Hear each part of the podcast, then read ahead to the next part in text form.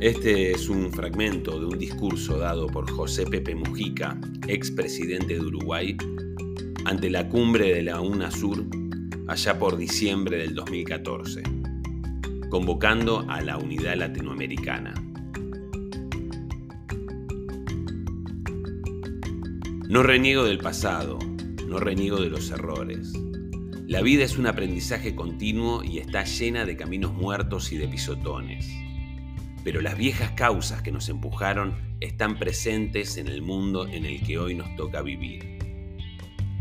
Nunca se ha visto tanta concentración de la riqueza, nunca se ha visto tanta desigualdad en un mundo en el que sobran recursos y también posibilidades.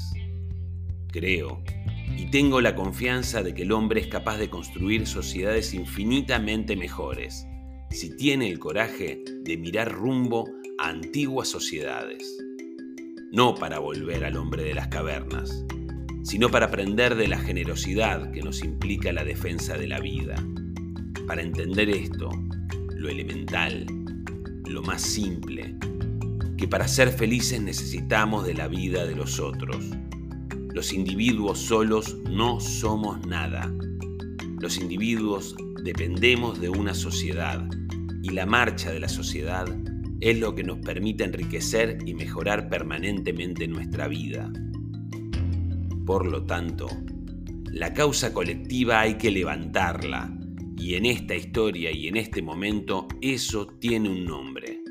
En esta América Latina, eso se llama la lucha por acercarnos la lucha por integrarnos, la lucha por recrear una cultura que respete la diversidad, pero que también exprese ese nosotros que viene de la conformación de nuestra propia historia. Podemos y debemos dar esa lucha, pero solo será posible si hay voluntad política, si hay compromiso. Y a los jóvenes quiero decirles que si quieren vivir felices, levanten una idea en la que creer. Vivan para servirla. No se dejen esclavizar por el mercado. El mundo que tendremos será el que seamos capaces de lograr y construir.